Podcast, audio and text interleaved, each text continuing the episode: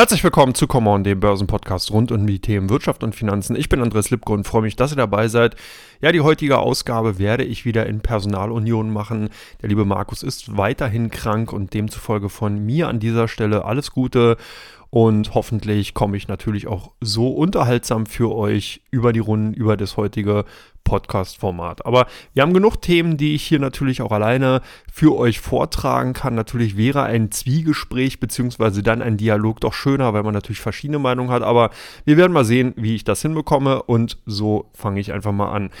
Ja, als erstes Thema natürlich in Teil 1 muss man sich über den DAX unterhalten, der derzeit fast kein Halten mehr kennt. Er geht ja schnurstracks weiter in Richtung 15.000 Punkte. Aktuell so ein kleiner Zwischenstopp auf dem Niveau von 14.500 Punkten. Und da kann man sich natürlich schon die Frage stellen, was ist da derzeit los? Hat sich wirklich alles geändert? Ist die Inflationsdynamik vorbei? Rezessionsängste weg? Wird alles wieder gut? Ist derzeit alles eitel Sonnenschein? Und da kann man ganz klar testieren, nein, natürlich ist es nicht der Fall. Was wir derzeit gesehen haben, ist einfach ein schöner Vergleich oder eben auch nochmal ein schöner Abgleich zu der Situation vor einigen Wochen. Da hatten wir so ein negatives Sentiment, da war derzeit oder da war damals zumindest das Sentiment so schlecht eingefärbt gewesen von den Ereignissen in der Ukraine, der Ukraine-Krieg, die äh, Sprengung der Pipelines, die Inflationsdynamik, die natürlich dann zugenommen hat. Wir hatten sehr stark angestiegene Energieträgerpreise gehabt, wir hatten sehr hohe Transportkosten, wir hatten viele, viele Störfaktoren, Lieferkettenstörungen in China, die alle zusammengenommen eben ein riesig großes Problemcluster gebildet haben. Und dieses Problemcluster ist zwar noch da, aber doch wesentlich, wesentlich aufgeweichter als eben noch vor einigen Wochen. Wir haben halt die Situation, dass die Inflationsdynamik abgenommen hat, dass man eben zwar auf einem sehr, sehr hohen Niveau ist, das muss man ganz klar attestieren, aber dass nicht mehr diese starke Dynamik in der Preisentwicklung drin ist. Man muss jetzt natürlich sehen, ob sich dieses hohe Niveau jetzt nicht dadurch festigt, dass eben jetzt die sogenannte Lohnpreisspirale einspringt in dieser zweiten Phase, dass also jetzt die ansteigenden Löhne und Gehälter, die ja eben initiiert durch die zuerst in der ersten Phase angestiegenen Energieträger natürlich dann auch gerechtfertigt sind, dass die jetzt nicht dann nochmal zusätzlich für einen Inflationsdruck, für eine Inflationsstabilisierung auf dem hohen hohen Niveau sorgen. Und das ist ja momentan genau die Gefahr. Aber die wird denen weggedrängt, verdrängt, weil die Marktteilnehmer, weil die Investoren hier ganz weit voraus, schon sechs bis neun Monate in das Jahr 2023. Und wenn man sich da die zweite Jahreshälfte ansieht, dann sieht man, dass nicht nur die Risikofaktoren in Europa stark abnehmen, sondern insgesamt hier noch zwei weitere wichtige Joker gespielt werden. Zum einen natürlich die hohe Wahrscheinlichkeit, dass die Zero-Covid-Policy, also die Null-Covid-Strategie in China wesentlich stärker aufgeweicht wird, dass man also hier damit rechnet, dass ab März kommenden Jahres die chinesische Regierung sich was einfallen lassen muss, weil man einfach die sehr strikten Vorgänge, die Lockdowns in dieser Form nicht weiter durchführen kann. China ist quasi verdammt dazu zu wachsen. Man hat einen sehr hohen Schuldenstand. Dieser Schuldenstand kann nur durch Wirtschaftswachstum refinanziert werden.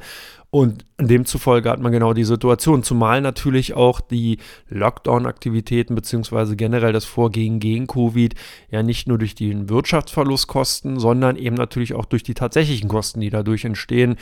Die PCR-Testaktivitäten ganz im Gesundheitswesen als sehr, sehr starke Faktoren, Kostenfaktoren auftreten, die so dann über die kommenden Jahre auf jeden Fall nicht mehr aufrecht gehalten werden können und auch nicht mehr bezahlt werden wollen.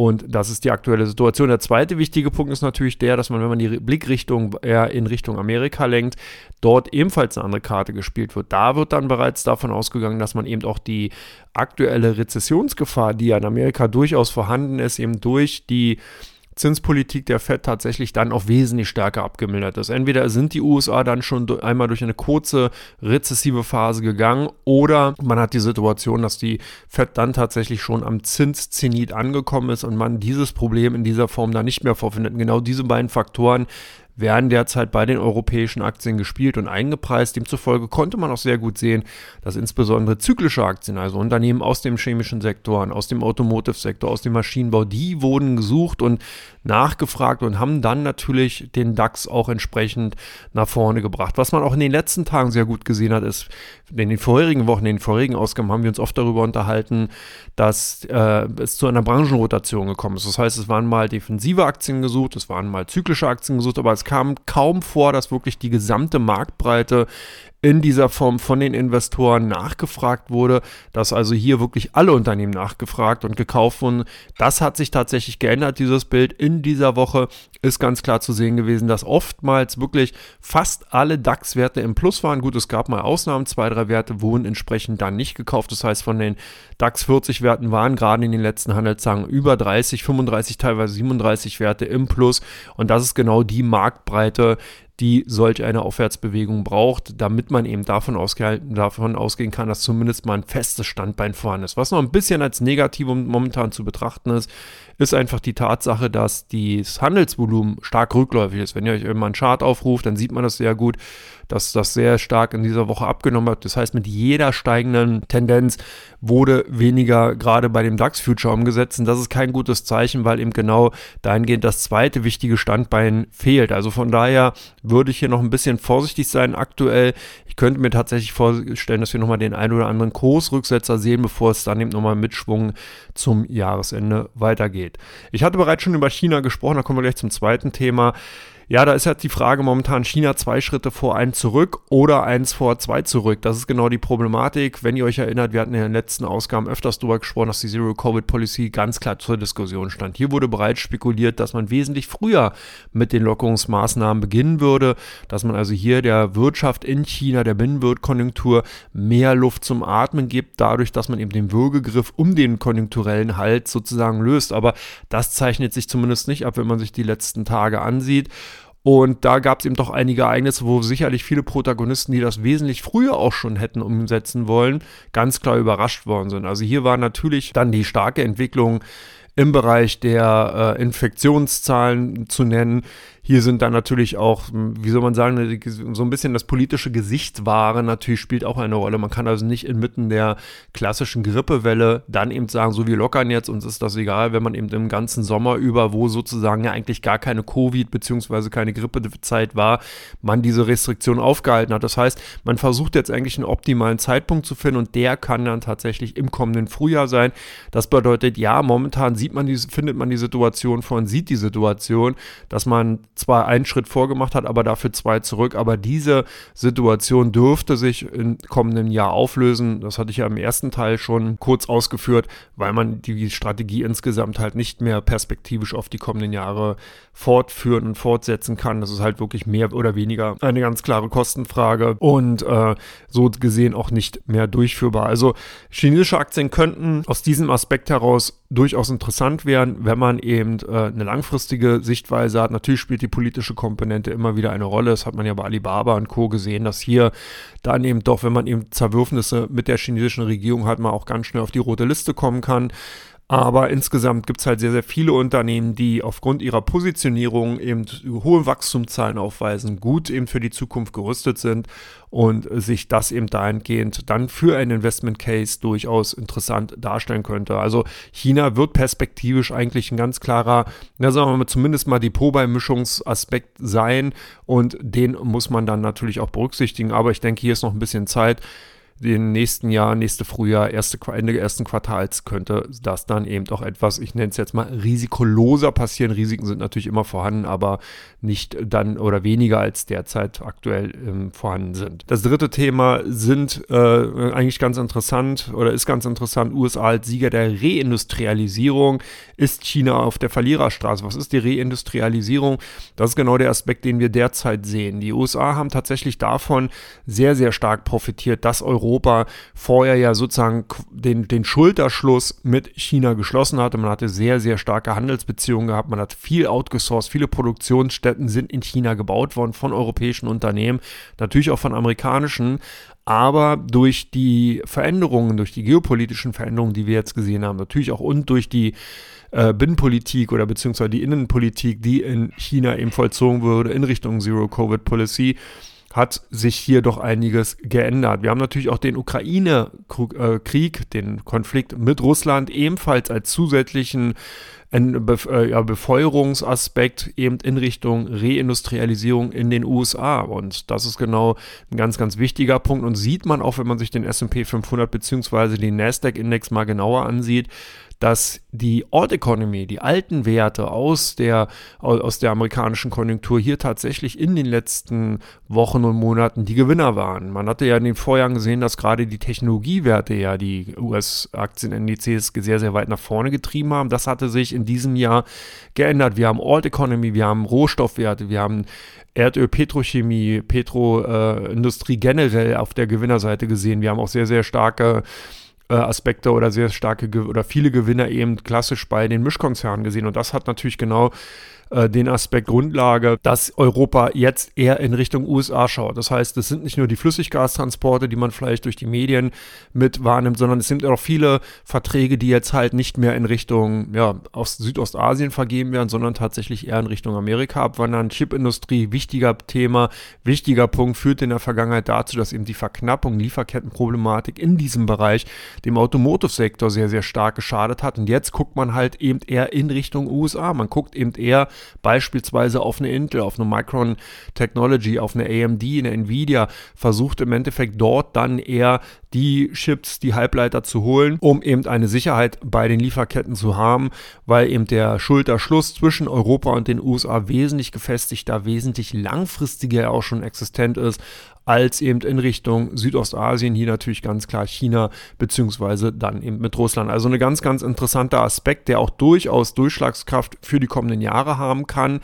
Das heißt, wir sehen hier nicht nur so ein kurzes Verpuffen, dass das eben nur mal ein Phänomen ist, was sich jetzt vielleicht die nächsten zwei, drei Quartale einstellt, sondern das kann tatsächlich ein Paradigmenwechsel sein, weil viele Unternehmen ihre Prozesse, ihre Bestellprozesse, ihre Produktionsprozesse umgeändert haben, abgestellt haben in Richtung amerikanischen Zulieferunternehmen, äh, an Dienstleistungsunternehmen, Serviceunternehmen und sich das dann natürlich äh, da, äh, perspektivisch einfach als vielversprechend darstellt, die man dann natürlich auch haben will. Also durchaus interessant, sollte man auf der Agenda behalten, wenn man an den Aktienmärkten investiert ist oder investieren will. Amerikanische Aktien aus dem Old Economy Sektor könnten dahingehend wieder interessant sein. Damit bin ich mit Teil 1 durch und komme direkt zu Teil 2, dem Fragenteil.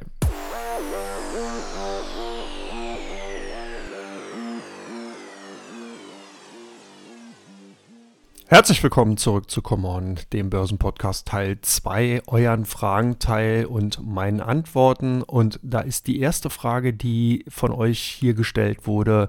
Zu den US-Einzelhandelswerten sind diese zu stark unterschätzt gewesen in den letzten Wochen. Und diese Frage ist natürlich sehr, sehr berechtigt. Aus zweierlei Gründen heraus. Zum einen hat die Inflationsentwicklung dazu geführt, dass viele Konsumenten einfach ihren Konsum hinten angestellt haben, das heißt, oder verzögert haben.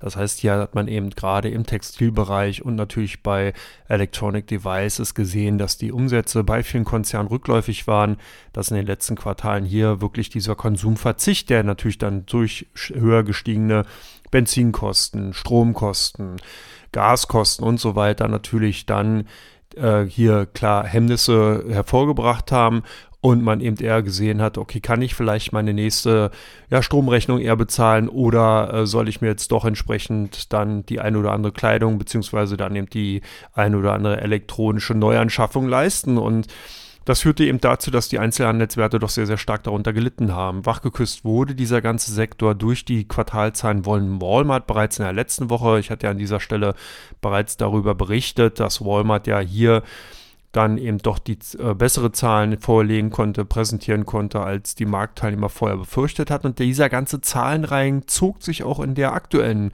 Handelswoche weiter durch. Es waren zum Beispiel der Modehändler Abercrombie Fitch, der eben Zahlen vorgelegt hat. Es war aber auch Best Buy, der Elektronikhändler, der äh, ebenfalls hier die Zahlen vorgelegt hat. Und so war es dann eben auch, dass die äh, Zahlen so gut waren, dass Best Buy gleich nach der Gewinnvorlage um 13 Prozent ansteigen konnte und dass es für den Modehändler Abercrombie sogar um 21 Prozent nach oben ging. Und ein schön, sehr schöner äh, ein Zeugnis oder ein Zeugnis, ein Beweis dafür ist, dass eben doch hier viele Investoren viel zu skeptisch waren, sich hier eher doch zu zurückhaltend waren und dass jetzt langsam wieder Optimismus in diesem Bereich zurückkommt. Das heißt, dass also hier durchaus das aktuelle Kursniveau einfach zu negativ war und dass die Chancen ganz gut sind, dass zum Beispiel auch der Einzelhandel im kommenden Jahr eigentlich so ein bisschen, wie soll man sagen, Hidden Champion sein könnte, weiß ich nicht, aber zumindest mal äh, zu den Sektoren und zu den Branchen äh, gehören könnten, die auf jeden Fall im kommenden Jahr besser laufen können, weil eben doch hier immer noch nicht ganz klar ist, wie lange vor allen Dingen dann auch diese Konsumaufhellung anhält und ob natürlich dann ähm, hier sich daraus eben vielleicht auch ganz neue Chancen ergeben, eben für Investoren. Also eine interessante Ausgangssituation, deswegen Einzelhandelswerte ja wesentlich zu stark unterschätzt gewesen und dadurch natürlich auch eine interessante Ausgangssituation für das kommende Jahr, weil man hier nämlich dann auch einige Basiseffekte sehen kann, die sich dann zeigen, wenn die kommenden Quartalzahlen vorgelegt werden, weil die sich ja dann für dieses Jahr messen lassen müssen. In diesem Jahr waren sie eben verhältnismäßig schlecht. Wenn die dann im kommenden Jahr etwas besser sind, dann sieht man auch wieder größere Wachstumszahlen, größere Zuwächse, die dann vielleicht auch die Investoren überzeugen und den gesamten Bereich, die gesamte Branche wieder eher nach vorne bringen. Die zweite Frage bezieht sich auf die Technologiewerte indirekt. Sind derzeit Bad News Good News? Das kann man sich wirklich stellen, wenn man eben zum Beispiel die Reaktion auf die Zahlen von Hewlett Packard, Dell und Zoom als Beispiel gesehen hatte. Da hat man ja doch eher, na, ich sag mal, Zahlen, Quartalzahlen gesehen, die jetzt nicht wirklich einen Hund am Ofen hervorgelockt haben. HP, Dell und Zoom, ja drei Technologiekonzerne, die ganz klar davon profitiert haben, dass eben durch die Digitalisierungswelle zur Covid-Zeit 2021 ja doch sehr, sehr starke Zuwächse zu verzeichnen waren. Man hatte eben hier viel Drucker für die Homeoffice-Aktivitäten, Laptops, Computer. Man hatte eben Zoom hier klassischerweise als Videokonferenzsystem natürlich benutzt und demzufolge haben gerade diese drei äh, ja, Protagonisten oder diese drei Unternehmen, die ja auch Wahrzeichen für die Digitalisierung in dieser Zeit waren und sind, davon überproportional profitiert. Und jetzt natürlich dann auch hier, klassischer Basiseffekt 22, hat sich eben doch die Zeiten oder die Zeitenwende eben dargestellt. Und das heißt, hier sind natürlich dann nicht mehr diese starken Digitalisierungstrends zu sehen gewesen. Hier sind natürlich auch Videokonferenzsysteme nicht mehr in dieser Form nachgefragt gewesen. Man hatte jetzt doch vieles wieder in Richtung analoger Welt verlegt, beziehungsweise was natürlich auch noch aufgekommen ist, ist ein sehr, sehr starker Konkurrenzdruck in vielen Bereichen. Man sieht dann, wenn natürlich hier irgendwo Geld zu verdienen ist, ist die Konkurrenz dann im Endeffekt auch da und man versucht natürlich dann den Kuchen unter mehreren Protagonisten, unter näherem Konkurrenten aufzuteilen und das hat sich eben auch gezeigt. Was aber in diesem Fall der Faktor ist, ist eben die Vorausschau. Das heißt, die Prognosen, die das Management von den jeweiligen Unternehmen gegeben haben. Und da zeigt sich zum Beispiel bei Hewlett Packard, dass der Punkt, äh, des Sparkurses, dass man also jetzt hier Mitarbeiter entlässt, dass man eben wesentlich stärker auf der Kostenseite versucht, Effizienzen zu schaffen.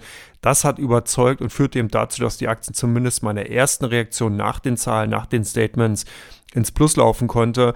Und ähnliches zeigte sich auch bei Dell und auch bei Zoom. Zoom und Dell, HP, die drei Unternehmen als äh, Beispiele für diese These sind tatsächlich jetzt im bisherigen Verlauf fester gewesen. Nun konnte man am gestrigen Donnerstag das natürlich nicht weiter äh, beweisen, weil da die amerikanischen Börsen zu waren und heute am Freitag die amerikanischen Börsen auch nur mit halber Kraft, sprich mit verkürztem Handel laufen. Heute ist ja der sogenannte Black Friday, also von daher wird man hier auch eher ein dünnes Handelsvolumen sehen, aber ich bin halt gespannt, ob dann natürlich entsprechend sich diese Tendenz in der kommenden Woche, in der kommenden Handelswoche weiter fortsetzen werden. Ob hier tatsächlich zum einen natürlich schlechte Nachrichten gute Nachrichten sind, das heißt, dass die Aktienkurse dann auch ansteigen und vor allen Dingen, ob eben die Aktienkurse von Hewlett Packard, Dell und Zoom in der kommenden Woche weiterhin gefragt sind oder ob wir hier nur auch natürlich technische, handelstechnische Aspekte wie zum Beispiel einen Short Squeeze beobachten konnten, der die Aktien dann im Endeffekt nur kurzfristig nach oben bringen konnten. Das nächste Thema. Shortseller werfen langsam das Handtuch. Worauf setzen sie jetzt? Das ist natürlich eine schöne Frage. Wir haben ja in der Vergangenheit, ich hatte es bereits im ersten Teil angesprochen, gesehen, dass das Sentiment sich in, gerade in dem Equity-Bereich doch sehr stark einge negativ eingefärbt hatte und dass hier sehr viele Shortseller, also Protagonisten, Marktteilnehmer, Investoren, die auf fallende Kurse setzen, entsprechende Short-Position aufgebaut haben. Und da ist natürlich Michael Burry als klassischer Vertreter eben dieser Zunft auch äh, zu erwähnen. Der hatte nämlich tatsächlich sehr große Short-Positionen, zum Beispiel in Tesla im S&P 500 Index aufgebaut und bei Technologieaktien eben als strategischer Shortseller entsprechende Position gehabt und hat diese tatsächlich glattgestellt. Er ist aber nicht der einzige Protagonist. Es gibt noch viele andere Hedgefonds, die ja meistens in diese Richtung gehen, sogenannte Long-Short-Strategien fahren oder eben auch nur Short-Selling betreiben. Und auch die haben zum großen Teil ihre Short-Positionen abgebaut. Das ist natürlich die Frage, was wird stattdessen gemacht? Jetzt auf einem riesen Stock von oder beziehungsweise auf einem riesen äh, Haufen Geld sitzen, bringt ja keine Performance, demzufolge, was wird gemacht? Und da habe ich mal so ein bisschen durch die Filings gescreent, die ja bei der SEC jeweils quartalsweise vorgelegt werden müssen, wo man also sieht, was für Änderungen es gab. Und das ist ganz spannend. Generell kann man sagen, es ist viel Geld in die Edelmetalle geflossen. Das heißt, dass hier diejenigen, die auf fallende Kurse vorher gesetzt haben, jetzt eher auf steigende Kurse, gerade bei Gold und Silber setzen. Aber was auch ganz spannend ist, um hier mal bei Michael Burry zu bleiben, dass eben doch Gefängnisaktien on Vogue gekommen sind. Das heißt, nicht nur er hat darauf gesetzt, sondern auch noch einige andere Hedgefondsmanager sind hier eher in den defensiven Sektoren zu finden gewesen. Und ich habe mir jetzt mal hier die größten Änderungen von Michael Burry äh, vorgenommen. Und man sieht das hier zum Beispiel in Liberty Latin America. Das ist ein Telekommunikations- und Internetunternehmen aus südamerikanischen Raum, eben äh, Positionen aufgebaut wurden, beziehungsweise bei Charter Communication, das ist ein Kabeldienstbetreiber in den USA oder Aerojack Rocketdyne, ein Rüstungskonzern, also auch Rüstungsaktien generell waren im Übrigen auch Favoriten bei vielen Hedgefonds. Das ist natürlich klar, wenn man sich die insgesamten Aktivitäten rund um die Ukraine anschaut, dann sind natürlich Rüstungsaktien hier, ob man es will oder nicht, aber so sind nun mal die Hebel, die an den Börsen dann umgelegt werden, die klaren Favoriten und Gewinner und demzufolge eben auch dieses Unternehmen. Ganz spannend, ich habe schon gesagt, Gefängnisaktien, hier ist die Core Civic, ist eine Gefängnisaktie und The Geo Group, die eben nicht nur Gefängnisse, sondern auch noch psychiatrische Einrichtungen äh, betreiben, die waren eben auch auf den äh, Wunschlisten bzw. Kauflisten ganz weit vorne. Und last but not least die Curate Retail, das ist ein Digital-Commerce-Unternehmen, die also hier Dienstleistungen im Bereich des E-Commerces anbieten und äh, dahingehend dann eben auch von einigen Hedgefonds gekauft wurden. Also man merkt, es ist eher in Richtung defensiver Branchen, Telekommunikation, Kabelanbieter, Rüstungskonzerne als auch eben Gefängnisbetreiber eben sehr viel Geld geflossen und dahingehend vielleicht auch mal ganz spannend für diejenigen unter euch, die jetzt vielleicht überlegt haben, Mensch, was kann man in solchen Zeiten machen, wenn man eben nicht auf fallende Kurse setzen will. Deswegen an dieser Stelle diese Frage und herzlichen Dank nochmal. Die letzte Frage in Teil 2 von Come On. Was will Apple mit Manchester United? Ja, diese Frage habe ich mir auch natürlich gestellt, als die Nachricht über die Ticker gelaufen ist. Das Gerücht kam auf, dass sich der Technologiekonzern Apple für den englischen Fußballverein Manchester United interessieren würde und wohl bereit wäre, 5,8 Milliarden Pfund, ca. 7 Milliarden US-Dollar dafür zahlen will.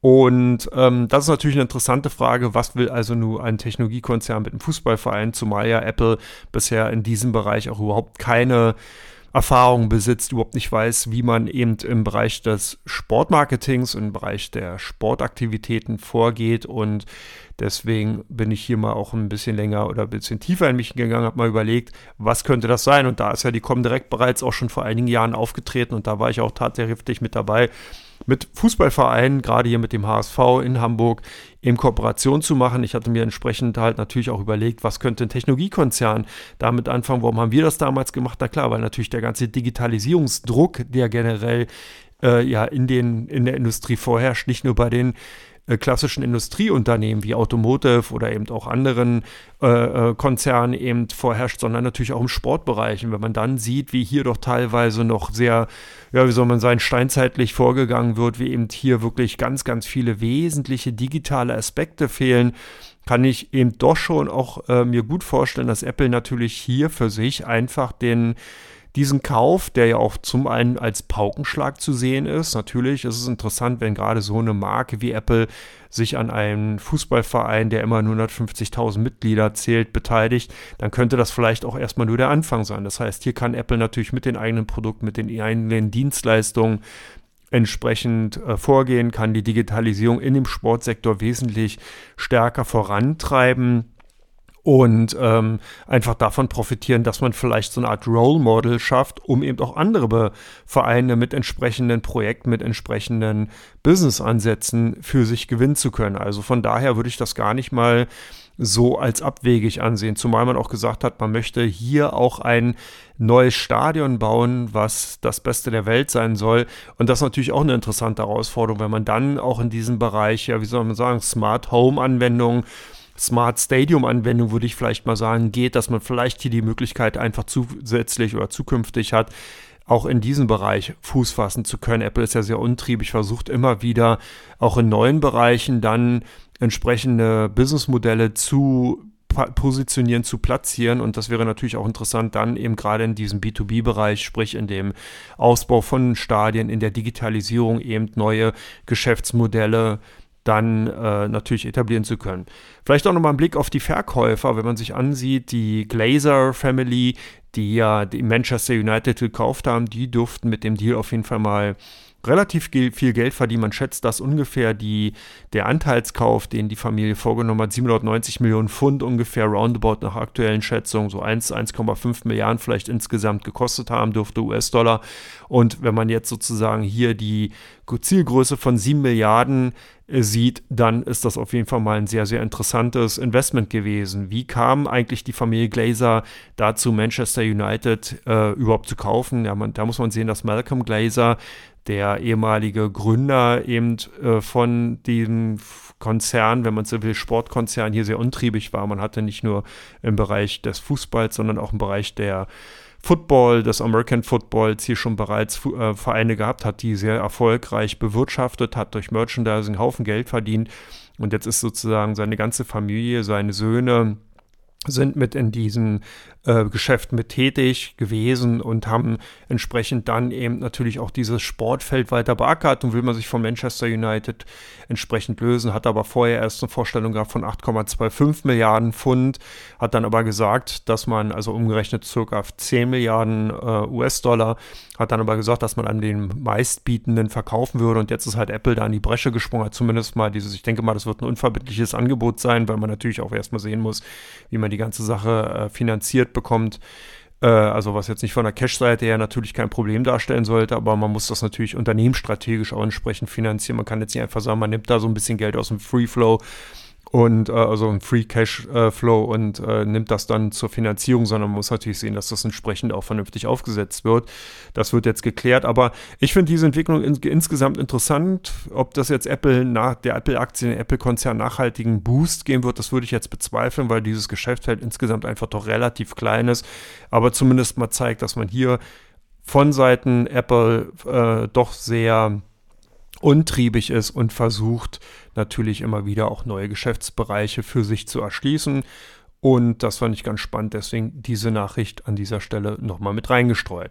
Last but not least, Brent Crude Oil, russisches Öl wird noch gehandelt. Das ist eine sehr, sehr spannende These bzw. Aussage und es ist tatsächlich so, dass das Embargo, was in, ähm, gegen russisches oder gegen Russland, gegen russisches Öl entsprechend äh, ausgesprochen wurde, durch mehr, mehrerlei ähm, ja, Verfahren einfach umgangen wird. Und das ist keine Neuigkeit, sondern das wird bereits schon seit Jahrzehnten gemacht. Das ist ganz spannend, wenn man sich mit dieser Thematik auseinandersetzt. Wie bin ich darauf gekommen? Ja, ich hatte in dieser Woche die Nachricht von dem OPEC Plus oder bezüglich des kommenden OPEC Plus Treffens gelesen. Am 4. Dezember ist ja die nächste Sitzung und da kam das Gerücht auf, dass eventuell Saudi-Arabien die Förderquoten anheben könnte, weil der Spread, also der Abstand zwischen dem aktuellen offiziellen Rohölpreis zu groß ist zu dem Preis, wie russisches Öl aktuell gehandelt wird. Nun muss man sehen, dass Öl, russisches Öl von China und Indien natürlich dann offiziell äh, sehr stark nachgefragt wird. Öl, gerade China kauft russisches Öl so stark wie in den letzten Jahren noch nie zuvor. Also hier wirklich ein ganz klarer Nachfrager ist. Aber russisches Öl findet eben auch über Umwegen, über bestimmte Verfahren den Weg nach Europa. Hier ist es nämlich so, dass die äh, russischen Öltanker äh, aus, auslaufen eben in die ähm, internationalen Gewässer mit der Bezeichnung oder Kennzeichnung Bestimmungsort unbekannt. Und das bedeutet, so ein russischer Öltanker, der fährt dann sozusagen aufs Meer hinaus, dann kommt eben von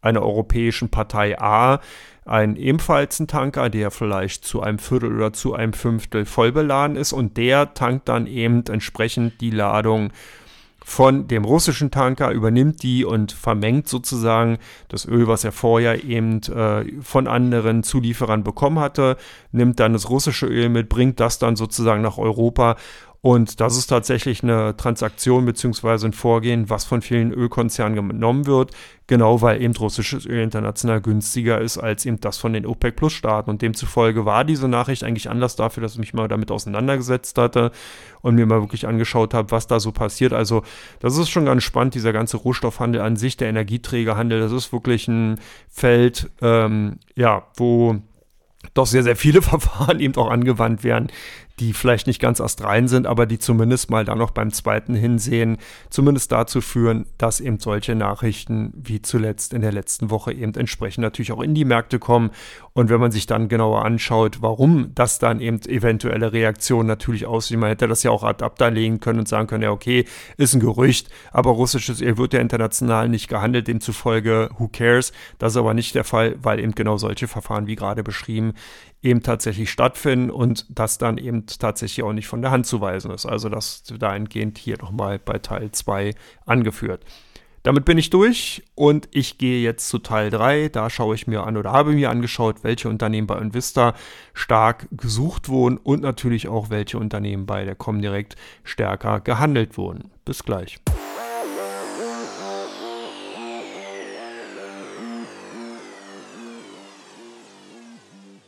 Herzlich willkommen zurück zu Teil 3 von Common, dem Börse-Podcast. Und hier geht es jetzt um die Unternehmen, die stärker bei OnVista nachgefragt wurden, beziehungsweise die bei Comdirect stärker gehandelt worden sind. Und da fange ich mal mit OnVista an. Das erste Unternehmen sind die Nell-Aktien oder Nel-Aktien. Nel Asa immer mal wieder hier, natürlich auch bei Teil 3 öfters von Markus vorgestellt. Jetzt gab es aber eine Nachricht, dass Nel und das GM, der amerikanische Automobilkonzern, die Zusammenarbeit im Wasserstoffbereich vertiefen wollen. Das hat der Aktie zumindest kurzfristig geholfen, zeigt auch, wie stark Wasserstoff jetzt dann eben auch international im Automotive-Sektor Einfluss nimmt, beziehungsweise dann eben dort auch stärker zum Thema wird.